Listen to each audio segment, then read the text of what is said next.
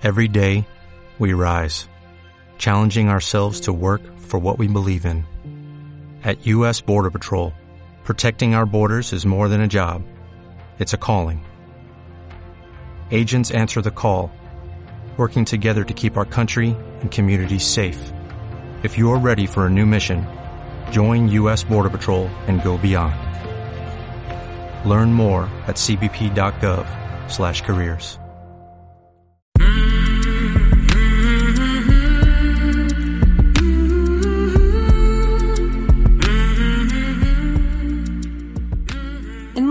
del mundo estamos aún en cuarentena y México no es la excepción. Algunos medios de comunicación han llamado la violencia de género como la segunda pandemia. Además de hablar del aumento de la violencia de género, también es importante reconocer nuestras emociones. En específico, vamos a hablar sobre la identificación de las emociones en tiempos de COVID.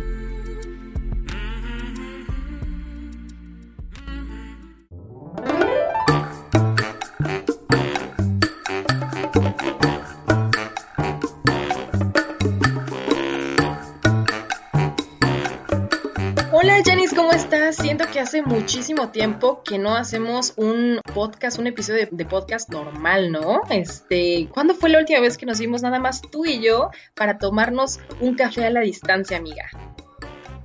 Pues creo que fue inicios de año y bueno, dicen que el calendario va a ser enero, febrero, marzo, COVID y diciembre. Entonces, o sea, el, rollo del tiempo en el encierro es, es, o sea, es algo interesante de cuestionarnos. Pasa lento, pasa rápido, no nos alcanza el tiempo. O sea, ¿qué pasa durante el encierro con el tiempo? Entonces, bueno, que tiene un buen rato que no grabábamos así. Sí, y hablando de este, pues de este encierro, ¿no? O sea, no nada más conmigo, o sea, con otras personas has hablado, ¿cómo, cómo es esta integración? Incluso si hay cumpleaños, si haces un café virtual con tus amigas, amigos, o cómo, ¿Cómo estás viviendo tú este, en Querétaro este confinamiento? Una de las cosas interesantes fue que en Querétaro las universidades y todos los centros educativos empezaron a, a cerrar las instituciones antes de la, del pronunciamiento federal, ¿no? Entonces creo que eso de alguna manera ayudó a que eh, pues hubiera menos tráfico en las ciudades hasta que fuera pues ya determinante el que todos nos fuéramos a las casas.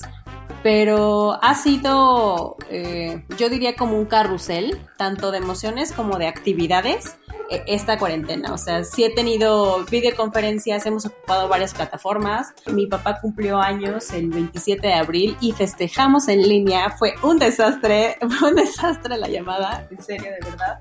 Eh, al punto de que una de mis sobrinas agarró el celular de, de mi prima, o sea, cada quien estaba en la computadora en la fiesta virtual y puso al celular como en una carreola, como si fuera un bebé. Nos empezó a recorrer en toda la casa. O sea, yo no paraba de reír. O eh, nos tardamos un montón en poder entonar entre todos eh, las mañanitas. Entonces, bueno, más o menos así ha estado mi cuarentena. Yo creo que, que uno de los aspectos más fuertes ha sido esa reconexión con, por una parte, reconexión para muchas personas y por otra parte, tratar de, de volverse a acostumbrar, volvernos a acostumbrar a estar con nuestras parejas, estar eh, prácticamente encerrados 24 horas por un periodo prolongado. Yo no sé, de, es algo que me preocupa en serio, cómo, cómo está, cómo está haciendo o no la armonía en casa. Exactamente, sí, la, la, armonía en casa. Y también un tema que ahorita está sonando en todo el mundo y no nada más en México es el tema de las parejas, ¿no? O sea, parejas que se divorcian, parejas que se dieron cuenta de que se aman y van a casarse inmediatamente después de salir de este COVID. Entonces, ¿cómo se da esta dinámica dentro de la casa? ¿Qué dicen en México? Bueno, eh, hace más o menos como dos semanas, en las mañaneras que pues sale el presidente, decía que, que la violencia de género no había aumentado. Entonces, bueno, por supuesto que muchas de las feministas, eh, prensa que se encarga de, de, dar noticias con perspectiva de género, como CIMAC, hicieron un video justamente diciéndole al presidente que la violencia había aumentado y que tomara en cuenta la, la perspectiva que había pasado en otros países previos a que nosotros nos encerráramos en México, ¿no? Y que las llamadas de urgencia habían aumentado de verdad una cosa impresionante y que se necesitaba capacitar para tener más líneas de apoyo para las mujeres. No, qué fuerte. Pero fíjate que yo he estado reflexionando un poco por pláticas con mis amigas y amigos, lo difícil que es el convivio, ¿no? O sea, independientemente si llevas dos años de casado, casada, o si llevas 10 años o si llevas 30 años, es muy difícil convivir, sobre todo en espacios reducidos, ¿no?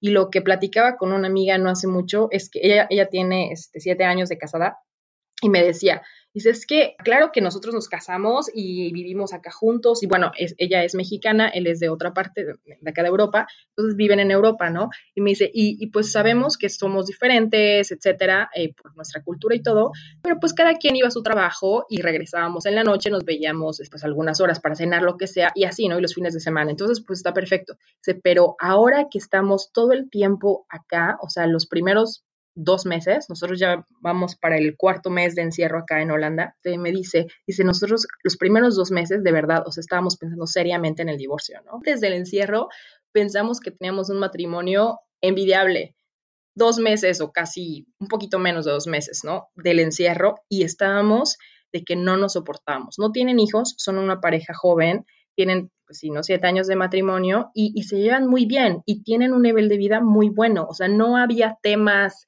este, digamos, fuertes. Entonces yo me puse a reflexionar después de que, de que hablé con, con esta amiga de, de, lo fuerte que es, ¿no? Incluso cuando uno está bien emocionalmente, cuando uno está bien con su pareja, puede ser difícil. Ahora, ¿qué pasa con parejas que a lo mejor ya no tienen una relación tan cordial desde hace años, que tienen hijos, que tienen espacios reducidos, ajá, a lo mejor tienen que compartir una o dos habitaciones para trabajar, para comer, para dormir, etcétera y a lo mejor uno de ellos perdió su empleo, ¿no? Ahí es donde yo pienso que está el tema, ¿no? Porque, bueno, realmente cualquiera, como seres humanos, bajo un estrés muy grande, podemos explotar, ¿no? Y explotamos con los que tenemos más cerca, ¿no?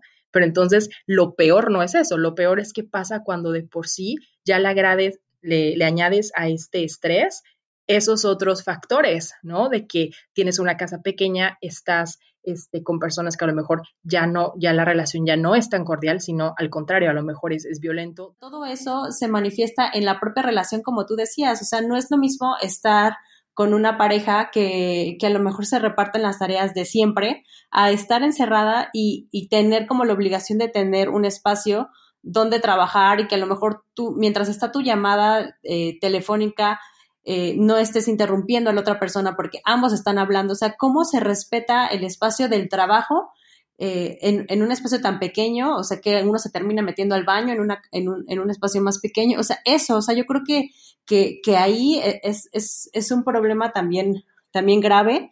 Y, y dentro de alguna de las cosas de, de las cifras anteriores a, al COVID en México, pues tenemos el INEGI que, que por lo general nos da pues una pista de cómo va el tema de violencia en el ámbito familiar y bueno, pues ellos ya, ves que miden la violencia emocional, la física, la sexual, la económica y dentro de los más altos índices de violencia es justamente el emocional. Entonces, si lo ponemos ahora en un contexto de COVID, o sea, ¿qué cosas nos están diciendo las parejas dentro de casa que eh, seguramente violente la propia dignidad de, de, las personas, ¿no? O sea, eso es, eso es realmente como, como preocupante. Claro, pero bueno, fíjate, llevo yo casi 10 años haciendo prácticas de meditación y otro tipo de cosas, entonces, poquito después de un mes del, de que el confinamiento empezara, se empezaron como a enfocar muchísimo, ¿no? Estas, estas pláticas y ejercicios de meditación, etcétera, en tratar de aprender a manejar nuestras emociones de una manera mucho más, mucho más eficiente, ¿no? O sea, y realmente el enfoque era justamente tratar de establecer un balance primero con nosotros mismos a nivel individual y después con los que tenemos más cerca, es decir, eh, parejas, hijos y a lo mejor si tus padres viven contigo, etcétera, ¿no? O sea, e, eso era como lo, lo, lo, principal. Como que yo me di cuenta de algo bien interesante, o sea, muchas veces en mi caso, ¿no? Yo decía, bueno, yo tengo trabajo, eh, tenemos, digamos, dos diferentes pseudo oficinas, ¿no? Son dos espacios distintos designados, uno para mi pareja, otro para mí. Eh, tenemos una puerta en estos dos espacios, entonces, pues cada quien tiene prácticamente su oficina, ¿no? Entonces está buenísimo. Entonces yo decía, pues estoy bien, ¿no? Tengo mi propia oficina, eh, trabajo en mis cosas y pues sigo mi rutina pero en realidad eso al final, digamos que escondía un poco las emociones, ¿no? La tensión que realmente se vivía dentro de mi casa, ¿no? Y que también mi pareja estaba experimentando, pero por, ese anhelo de mantener un supuesto de normalidad, preferíamos escaparnos de nuestras emociones que tener que lidiar con ellas, ¿no? Y pensábamos que era suficiente tener una puerta que nos dividiera, pero los dos estábamos lidiando con, con emociones súper fuertes y eventualmente chocamos, ¿no? Y explotamos en un momento donde estábamos cocinando juntos, pero era por lo mismo, ¿no? O sea, los dos queríamos como ser demasiado cordiales, demasiado considerados el uno con el otro y realmente eh, teníamos que dejar que esas emociones como que explotaran, ¿no? Entonces, bueno, de este ejercicio de meditación y todo lo que nos decían, cómo nosotros tenemos que aprender a manejarnos a nosotros mismos antes de echarle la culpa al otro. Entonces, no sé, a lo mejor y por ahí podría ser un argumento para eh, también tomar este momento de estar encerrados para forzarnos a tratar de manejar nuestras emociones, ¿no? Y ver esos momentos de, de, choque con tu pareja, con tus hijos, con tus padres, para tratar de verlos como una oportunidad de mejorarte a ti. ¿Cómo ves? Creo que justamente el, encierro es, es, un momento preciado para pensar en el autocuidado. Estamos realizando eh, con unas investigadoras eh, un levantamiento, un sondeo con respecto a trabajos, cuidado y uso de tiempo en México. Y entonces ahorita me puse a buscar justamente como eh, el estado emocional de las personas, ¿no? Entonces les, les permitimos que puedan poner cómo se sienten y, te voy a leer algunas porque justamente creo que tiene que ver con esto que decías, de, de, primero estar bien con nosotras y después crear prácticas de armonía, ¿no? Entonces, bueno, mira, ahorita llevamos más o menos 250 personas, mujeres, que han contestado y las respuestas sobre cómo definirías tu estado emocional actual en una palabra, o sea, eh, de verdad, son las siguientes. Estresada, preocupada, ansiosa, cansada, con incertidumbre, miedo, agotada, eh, bueno, aquí hay una chica que está tranquila, ansiosa, reflexiva, enfadada, pensativa, estresada, con depresión, agobiada, ansiedad, impaciente, fastidiada, estrés, melancolía, exhaustada, ocupada, depresiva, inquieta, o sea, no, de verdad que está impresionante porque dejamos al final del, sondeo un espacio donde les pusimos comentarios y o reflexiones sobre la encuesta que eh, cuando le empezábamos a compartir, muchas eh, contestaban como muchísimas gracias por, por esta encuesta y demás. dijimos, bueno, pues vamos a abrir un espacio para que quienes contesten, pues nos quieran poner ahí un comentario, que obviamente no era obligatorio, quien quisiera. O sea, tenemos 92 comentarios a la encuesta. 92, ¿no? Así como gracias por leerme, gracias por compartir, me sentí mejor después de llenar esta encuesta,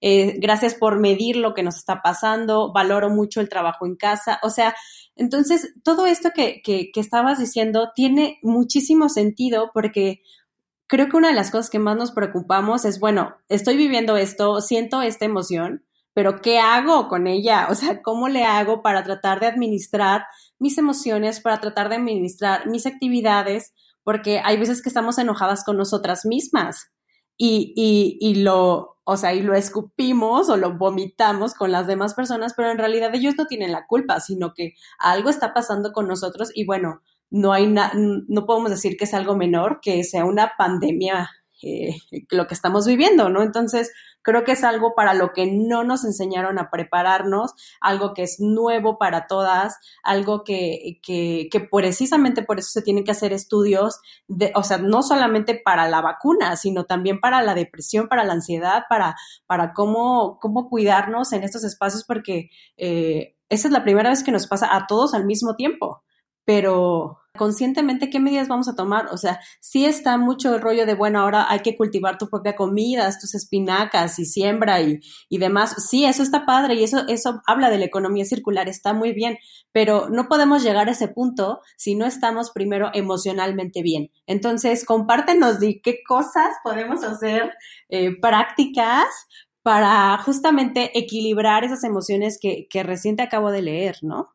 Sí, bueno, bueno, yo, no soy experta, ¿eh? O sea, yo les voy a repetir un poco lo que, este, pues lo que dicen los expertos, ¿no? Em, y lo que yo he visto que, que, me ha funcionado a mí particularmente, pero también a, familiares y amigas, específicamente mujeres, con las que he compartido esto, ¿no? Entonces, bueno, a lo mejor puede, puede funcionar. Eh, el primer caso, y me dices si te suena algo, Yanis. Primer punto que, que nos decía uno de los, de los exponentes es que las emociones hay que pensarlas en grados de intensidad, ¿no? No hay que pensarlas en buenas o malas, correctas o incorrectas, sino grados de intensidad. Entonces, un ejemplo, yo prefiero y hago como una decisión racional en mi vida de que prefiero el amor y prefiero el respeto a, a, preferir el enojo o la ira. Sin embargo, el amor no es mejor que la ira. ¿No? O sea, eso es algo que se debe de quitar primeramente de nuestras mentes, ¿no? La ira es necesaria en ciertos momentos y el amor es necesario en ciertos momentos, ¿no? Y él eh, comentaba, no sé si, si los que nos escuchan han visto la película Ay, ¿cómo se llama esa película de las emociones, Jan? Intensamente. Esa, exacto, intensamente. me encanta, me encanta esa película. Exacto. Entonces, por ejemplo, ahí él, él empezaba a hablar de eso, ¿no? De, cómo realmente las emociones no son ni buenas ni malas. Incluso alegría en la película, todo el mundo pues asume que es la mejor. Demasiada alegría tampoco es buena. Demasiada nostalgia tampoco es buena. Es, es ese balance entre las emociones, ¿no? Entonces, él decía, ok, ni demasiado amor, ni demasiada ira, ¿no? O sea, vamos a tratar de hablar no en ver qué es mejor ni peor, qué es malo o bueno, pero los niveles de intensidad de las emociones. Uno de los primeros ejercicios que tenemos que hacer antes de que vayamos al plano físico, es decir, es a lo mejor contar hasta 10 o hacer ejercicios respiratorios o algo así, no, no, no, no, olvídense de eso. Eso ya son pasos adelantadísimos, ¿no? El primer paso es tú darte cuenta en el momento en que estás sintiendo una aceleración cardíaca, ajá, para amor o para ira, o para cualquier otra emoción. Ese es el primer momento, o sea, es el darte cuenta de qué emoción estás sintiendo en ese momento. Dice, porque eso es lo que te va a permitir racionalizar tu emoción. Simplemente el hecho de que yo me dé cuenta de que estoy empezando a ebullir por dentro hace que yo misma racionalice. En el momento en que tú ya empiezas a, a identificar lo que estás sintiendo, como que te calmas, ¿no? O sea, es como, wow, ah, sí, efectivamente estoy ebulliendo por dentro. Mi corazón se empieza a acelerar, empiezo a sudar un poco. Entonces, qué interesante, ¿no? A ver, hasta ahí vamos a dejarlo. ¿Cómo ves esa primera parte, Yanis? La de identificar la emoción que estás sintiendo. Buenísimo. O sea, yo recuerdo una vez que estaba platicando con, con unas profesoras que, que, que, estaban totalmente en mi contra y yo sabía que iba a una discusión complicada, ¿no? Lo raro fue que a pesar de que uno intente dominar sus emociones, hay veces que el cuerpo da otras señales. Entonces me acuerdo que una de ellas estaba sentada al lado mío y le empezó a sonar todo el estómago horrible, le, se estaba moviendo las manos y dije, o sea, si yo estaba nerviosa, pues estas están mucho más, ¿no? Entonces yo empecé como a, a decir, a ver, relájate, o sea, si es un momento tenso, no tienes por qué hacerlo más tenso, porque eh, en realidad todas están tensas. Entonces piensa que estás en la playa, o sea, disfruta, comenta y baja el nivel de estrés, o sea, porque si no, se va a calentar esto y va a explotar. Entonces, bueno, eso fue un aspecto laboral. Si lo pasamos al, al lado de la casa, imagínate que siempre pasa lo mismo con con tu pareja, no sé, a lo mejor los calcetines lo deja afuera o, ocupa 10 vasos para, para tomar agua, no sé, algo a lo mejor que te moleste y que vuelva a pasar, entonces así como que te prende, ¿no? Así, ¡fum! Y eso es como, ok, o sea, ya sabemos, ya sabemos que hay algo que te molesta. Entonces, primero como procesarlo y tratar de comunicar. O sea, yo me acuerdo que, que la última vez que pasó eso de los vasos, eh, le dije a mi esposo así como de, eh, allá afuera hay un vaso tuyo. Y me empecé a reír, ¿no? Y me dijo, ay, sí es cierto. Y eso fue como para poder cambiar la situación que yo podía, pude, haber gritado y, haber dicho así como de, ya no agarres otro vaso, ¿no? Este, ¿por qué llevas 20? ¿No? Pero es, es un momento de decisión, ¿no?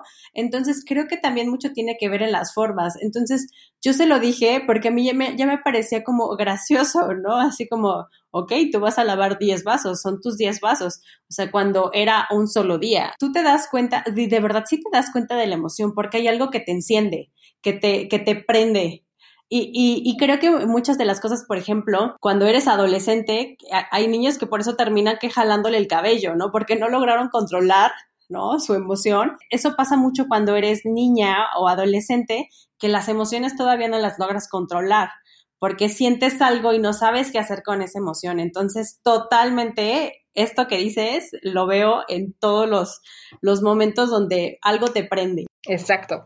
Entonces, el siguiente punto, digamos, en este camino hacia el manejo inteligente de nuestras emociones es la repetición. Es decir, si el mismo evento sucede, por ejemplo, contigo y con los vasos, ajá, múltiples veces y cada vez que sucede genera una emoción en ti, o sea, un aumento de intensidad digamos, ¿no? ni, ni buena ni mala emoción, simplemente aumenta tu ritmo cardíaco o tu sudoración o tu respiración empieza a ser más acelerada, ¿no? Digamos que cualquiera de esas expresiones físicas. Si es así, entonces tienes que tener un periodo de prueba, O sea, básicamente tú te estás autoestudiando, ¿no? O sea, esa es la, la segunda recomendación. Entonces tú autoestudias tu emoción y si la emoción se repite en ciertos momentos, en ciertas acciones, o si se repite por ciertas personas. Y ahí está lo interesante, ¿no? O sea, si es la acción o si es la persona en sí. Estamos, digamos que haciendo una diferencia, ¿no? Entonces, si es en el primer caso, si es una cuestión de que, pues es el vaso y, ya, ¿no? O es de que llegan los niñitos y me interrumpen cuando estoy cocinando y ya. Entonces, ahí es cuando viene el siguiente paso. Lo que haces es que ya que sabes que hay esto, ajá, hay ejercicios de respiración. Igual, este, en este mismo episodio voy a poner un ejercicio de meditación y a lo mejor alguna otra, alguna cosa de respiración para, para pues ayudar a los que nos están escuchando. Este, pero hay un ejercicio de respiración que te puede ayudar también como a tranquilizar eh, y a bajar la intensidad de tus emociones, ¿no? O sea, eso se puede ayudar, pero una vez que haces este ejercicio, es bueno que realmente lo hables. O sea, necesitas verbalizar lo que estás sintiendo hablándolo por una situación específica y haciendo acuerdos, eh, entonces eso puede ayudar a que no nada más estás controlando tus emociones a nivel individual, pero estás expresándolo, verbalizándolo con otros y se puede llegar a, una, a, una, a un acuerdo, ¿no? Desde en el primer caso. En el segundo caso, este, en el que realmente tú te das cuenta que a ti lo que te crea una emoción muy intensa es la persona, entonces ahí sí ya hablamos de un problema más serio, ¿no? Entonces a lo mejor esta cuestión de violencia en la familia ya tiene que ver con una persona, no nada más una acción que se repite constantemente y te molesta, ¿no? Puede ser que sea la persona la que, ¿no? No importa lo que digan, no importa cómo actúe, el hecho de que exista esa presencia a tu lado te va a molestar. Entonces, en ese tipo, una vez que identificaste eso, en ese tipo de, momentos, lo que se sugiere es que tú tratas de encontrar un espacio, aunque sea el baño, que sea 100% para ti, que sea privado, que tengas una puerta y que de preferencia tenga un seguro esa puerta. Si es así, entonces tú puedes entrar en ese espacio seguro, te puedes llevar una almohada o lo que sea y que grites, y grites con todas las fuerzas y que probablemente después del grito va a venir el llanto. Pero después de que todas esas emociones fuertes se expresen, entonces échate agua en la cara y ahora sí, trata de hacer un ejercicio de respiración, tratar de entender mejor esas emociones y prepárate para una conversación que probablemente va a ser fuerte. Y ahí es donde más o menos se separaría este donde realmente si tienes que platicar con tu pareja de un tema mucho que va mucho más allá del confinamiento, que va mucho más allá de un manejo de tu emoción, ¿no? O sea, entonces ahí es donde realmente ya se requerirían medidas mucho más fuertes, ¿no? A lo mejor un psicólogo tendría que venir o un especialista en, terapia de parejas o lo que sea, ¿no? Entonces digamos que ojalá, yo espero que todos los que nos escuchan caigan en el primer tipo y entonces hay algo que se puede hacer, en nuestras manos. En el segundo tipo es más complejo, pero al menos ya sabes con lo que estás lidiando, ¿no? Y al menos de momento esos ejercicios te pueden ayudar a un, equilibrio emocional, digamos. Sí, y sobre todo también tener en la mente que tú y tu pareja están en el mismo encierro, están viviendo la misma realidad, aunque hay emociones diferentes. Y creo que eso sí también es, es importante tener un espacio para dialogar si las condiciones, como bien dice Di, eh, son identificadas de esa manera, porque también hay que tener presente que en, en México los niveles de violencia dentro de casa son muy, pues muy alarmantes. Entonces, por eso hicimos este capítulo también para reconocer que, que de repente necesitamos ser aliadas, amigas, entre esas personas que a lo mejor creemos que le están pasando bien, pero no sabemos qué pasa dentro de casa. Entonces, que tengamos también la capacidad de escuchar y ser pues aliadas con, en este proceso, porque no solamente es marcar un número para que solucionen el problema que pasa en casa, sino tener la fuerza y la la autoestima suficiente para poder decir esto es un problema diferente, o sea, no es, no es un hecho aislado, sino más bien es una cosa que pasa constantemente, es algo que, que atraviesa completamente la dignidad de mi persona. Entonces, bueno, estamos hablando de otro tipo de escenario y tan solo en el espacio donde vivimos, o sea, tenemos vecinos y sabemos que muchos de los ruidos entre, entre muros, entre paredes se pasan. Entonces, creo que también eh, pues ser conscientes del contexto en el que estamos viviendo. Si vivimos en un departamento y escuchamos ruidos que, que tal vez no son pues propios de casa, son cosas diferentes a escuchar golpes. Entonces creo que también tenemos que estar como muy presentes sobre, sobre lo que pasa en, nuestro contexto, donde quiera que estemos viviendo este confinamiento, porque definitivamente eh, no todos lo estamos pasando igual y las realidades son distintas, pero la problemática de la violencia de género es algo que ocurre en todo el mundo, ha pasado en muchos países. Entonces creo que es un momento de solidaridad y de autocuidado dentro de nuestros espacios en la medida en cómo podemos también ayudar después a las demás. Tenemos que actuar, ¿no? O sea, tenemos que llamar a las autoridades eh, o tenemos que incluso tocar a la puerta para ver si todo está bien. O a veces, muchas veces, lo único que se tiene que hacer es salir y solamente tocar la puerta. ¿Todo bien? Listo, ¿no? O sea, ni siquiera hay necesidad muchas veces de una intervención real, ni siquiera de ver a la persona, es simplemente tocar, ¿no? Vamos a terminar en nuestro episodio de hoy con un ejercicio de meditación y de manejo de la intensidad de nuestras emociones.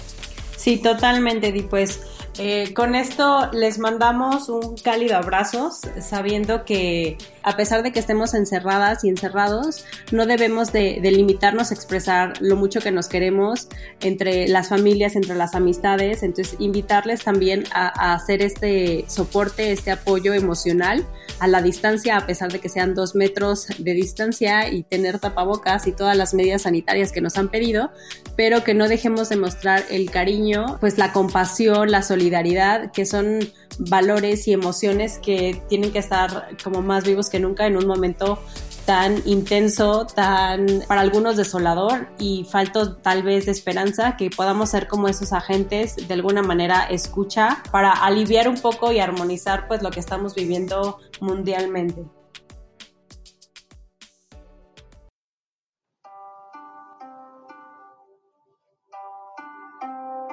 Iniciemos esta práctica del manejo de nuestras emociones una vez que hayamos identificado aquello que nos desequilibra internamente, es decir, cualquier emoción intensa que experimentemos una vez o en repetidas ocasiones, ya sea ira, frustración, tristeza, euforia o algo más. Procura realizar esta práctica en un lugar limpio y sereno. No necesita ser extremadamente silencioso o aislado, lo importante es que el espacio se ajuste a usted para que pueda usar los ejercicios que veremos a continuación cuando usted así lo requiera, sin estar sujeto a un espacio determinado. Iniciemos sentándonos en cualquier posición firme y agradable, con las piernas cruzadas y la espalda derecha. Inicie los ejercicios respiratorios posando suavemente las manos sobre las rodillas con los dedos pulgar e índice unidos, tocándose levemente y las palmas hacia arriba si es de día y hacia abajo si es de noche. Procure permanecer con los ojos cerrados durante toda la práctica, ya que la vista genera una hiperestimulación y actuará como un distractor en este ejercicio de concentración. Comience a respirar naturalmente, con la espalda erguida, el cuerpo descontraído y la respiración exclusivamente nasal, tranquila, suave, profunda, abdominal y silenciosa. Sienta cómo el aire penetra por las fosas nasales, hacia la faringe y laringe, continuando su camino a través de los conductos respiratorios hasta llegar a los pulmones. Visualice la sangre asimilando la bioenergía, transmitiéndola a cada célula de cada órgano en todo su organismo. Inspire proyectando el abdomen hacia afuera. Exhale contrayéndolo. Siga esta regla. Cuando el aire entra, el abdomen sale. Cuando el aire sale, el abdomen entra. Repitiendo. Aire para adentro, abdomen hacia afuera. Aire para afuera, abdomen hacia adentro. Inspire proyectando el abdomen hacia afuera y dejando caer la cabeza hacia atrás. Manténgase con los pulmones llenos por unos instantes. Luego, exhale lenta y controladamente, contrayendo el abdomen hacia adentro. Realice el ejercicio nuevamente, esta vez inspirando en 4 segundos, proyectando el abdomen hacia afuera y dejando caer la cabeza hacia atrás. En este punto, comprima la lengua contra la región posterior del paladar, esa zona blanda, cerca de la garganta. Retenga el aire por 4 segundos y exhale también en 4 segundos, contrayendo el abdomen hacia adentro y llevando la cabeza hacia adelante, comprimiendo el mentón contra el pecho. En este punto, haga la contracción de los esfínteres del ano y de la uretra. Mientras mantenga esa contracción, permanezca sin aire. Procure sentir cómo esta contracción actúa en la revitalización de los órganos sexuales. Continúe. Inspirando, abdomen hacia afuera, cabeza hacia atrás, lengua contra el paladar. Retenga algunos instantes y después exhale, cabeza hacia adelante, abdomen bien hacia adentro y contracción de los esfínteres. Permanezca sin aire unos instantes antes de volver a inspirar para continuar con el ejercicio. Recuerde permanecer con la espalda recta, ceño sin fruncir y relajado y una leve sonrisa en los labios. Al final, este ejercicio le está dando placer. La respiración completa que está efectuando es particularmente efectiva para reducir la intensidad de las emociones, especialmente en estados de hiperestimulación, ya sea negativa o positiva. Esta respiración le regresa a un estado de equilibrio físico y emocional. Siéntase libre de realizarlo cuantas veces quiera durante el día y por el tiempo que usted prefiera. Después de repetir algunas veces el primer ejercicio de respiración abdominal o completa, pase a la respiración siguiente, denominada de soplo rápido. Inspire y exhale aceleradamente por las fosas nasales, con fuerza y ruido bien alto, rápido y fuerte, pero sin contraer la fisionomía ni sacudir los hombros. Haga así.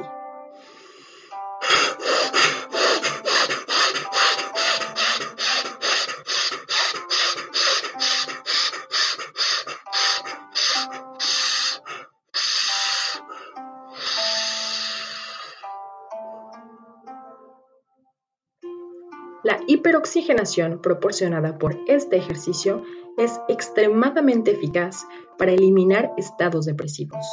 También ayuda mucho a quien necesita raciocinio rápido. Pero nunca abuse de esta técnica y deténgala lenta y controladamente en caso de sentir mareo.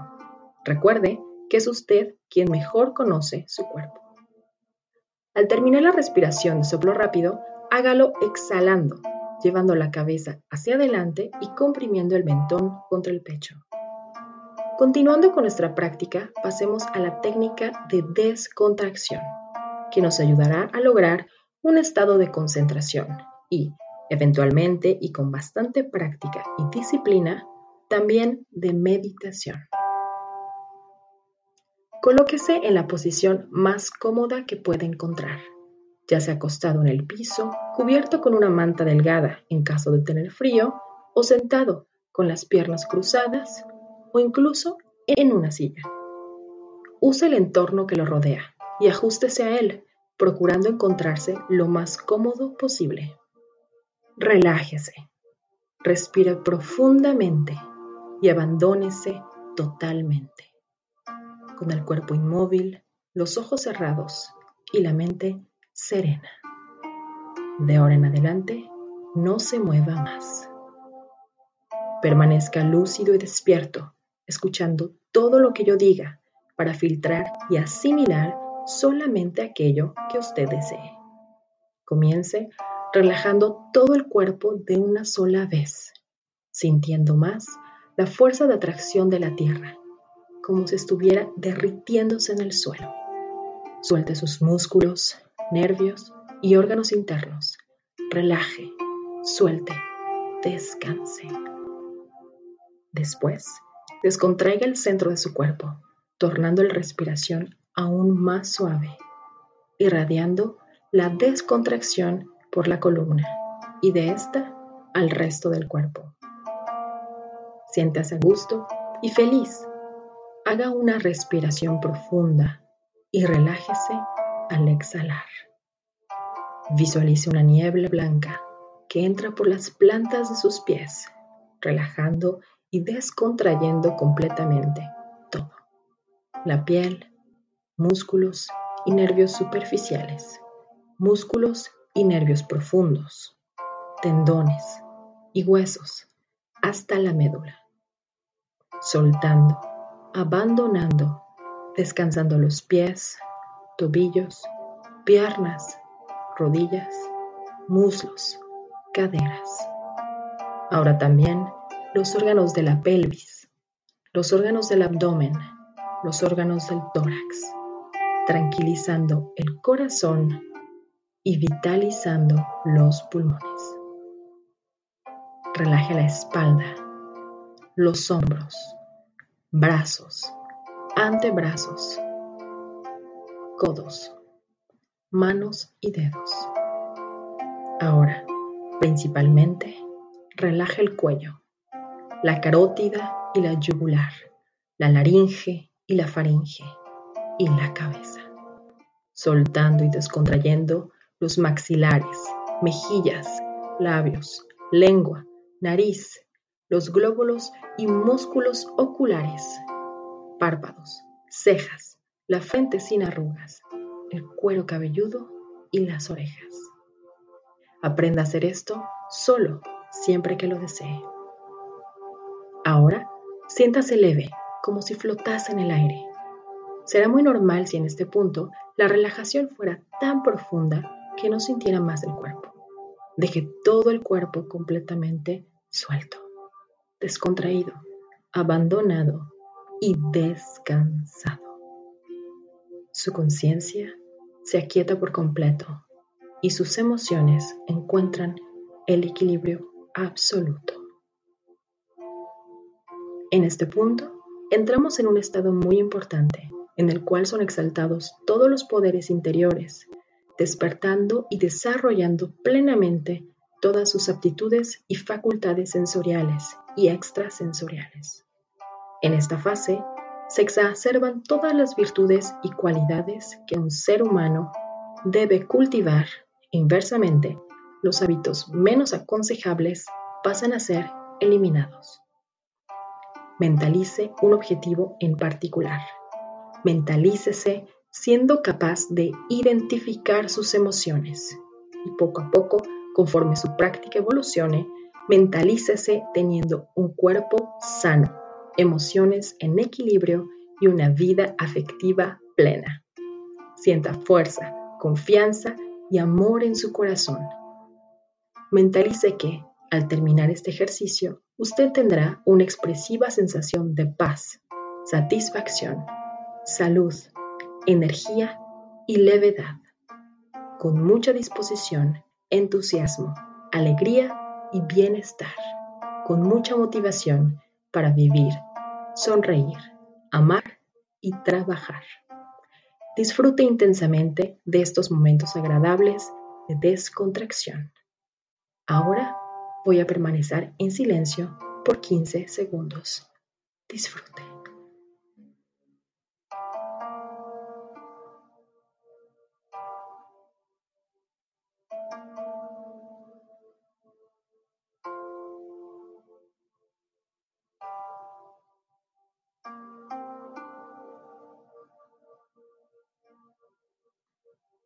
Comience ahora a retornar al cuerpo físico, trayendo la conciencia a través de los cinco sentidos, del más sutil al más denso, oyendo mejor los sonidos a su alrededor, oyendo mejor mi voz, inspirando profundamente y sintiendo el perfume del aire, moviendo la lengua, procurando sentir el gusto, moviendo los labios, abriendo los ojos y mirando, moviendo el cuerpo entero sintiendo el tacto en todo el cuerpo, desperezándose bastante y devolviendo fuerza y vitalidad a los músculos, bostezando y sonriendo.